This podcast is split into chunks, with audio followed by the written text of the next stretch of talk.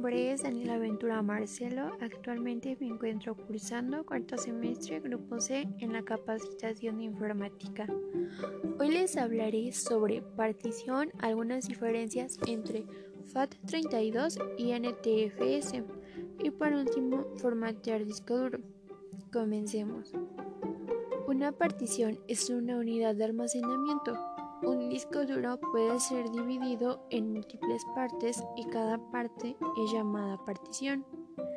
Crear particiones en nuestra unidad de disco duro es un paso fundamental previo a poder comenzar a utilizarlo.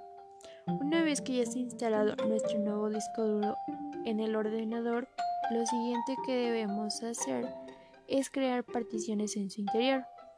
Para poder hacer esto, lo primero que debemos hacer es definir en la unidad de volumen que queremos destinar a los datos. Esto lo haremos porque a lo mejor queremos que una sola unidad de almacenamiento aparezca como si fueran dos discos duros de diferentes tamaños. Esto es para separar los datos.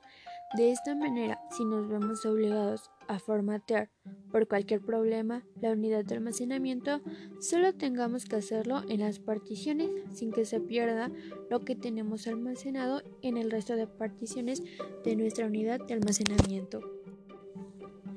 Cuando creamos particiones podemos definir el tamaño final que van a tener la unidad en la que siempre se han de crear particiones es en el que va a almacenar el sistema operativo.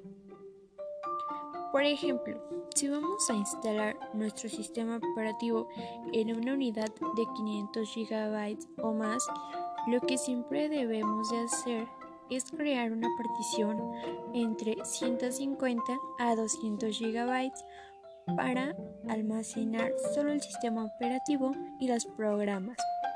Generalmente con 150 GB es más que suficiente para esto. El primer momento en que se nos va a pedir que creemos una partición es durante la instalación de Windows, si se trata de un disco duro nuevo. En este caso podremos elegir el tamaño de la partición que queremos, crear para todas las unidades de almacenamiento nuevas que estemos usando así como darles formato antes de instalar el sistema operativo. Al hacer esto, cuando se instalen todas las unidades, ya tendrán las letras asignadas desde el principio. Bueno, ahora vamos con el segundo tema, que son diferencias entre FAT32 y NTFS. Comencemos con FAT32. Este formato se introdujo junto con Windows 95 para reemplazar a su antecesor FAT16. FAT32 tiene la ventaja de ser el estándar de facto, sin embargo, con el tiempo hace que muestre algunas desventajas. Lo más importante es el tamaño máximo del archivo, siendo este de solo 4 GB. Otra desventaja es el tamaño máximo de volumen, partición siendo solo de 8 TB. FAT32 es recomendable para unidades USB, memorias SD y discos duros externos con la condición de que no requieras archivos de más de 4 GB.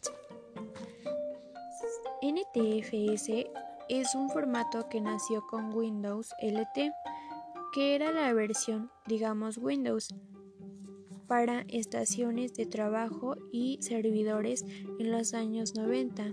La ventaja más evidente de NTFS es que los límites para el tamaño de los archivos de volumen son tan grandes que en la práctica es muy difícil encontrarse con ellos. Además, NTFS incorpora muchas características como son permisos para seguridad de Shadow, copy, encriptación de cuota de disco, registro de recuperación, entre muchas otras características. Sin embargo, por todas estas características requiere más espacio de almacenamiento que para FAT32. Por eso es recomendable para discos o memorias que son muy pequeñas. NTFS trabaja bien con todas las versiones de Windows desde XP hasta el Windows 10. Muy bien, vamos con el último tema que es formatear disco duro. Bueno, se llama formateo de disco duro a la serie de operaciones realizadas con el fin de restablecer un disco duro una memoria USB o cualquier dispositivo que albergue datos a su estado original, borrando de forma no definitiva los datos que éste contiene. Bueno, eso es todo. Muchas gracias.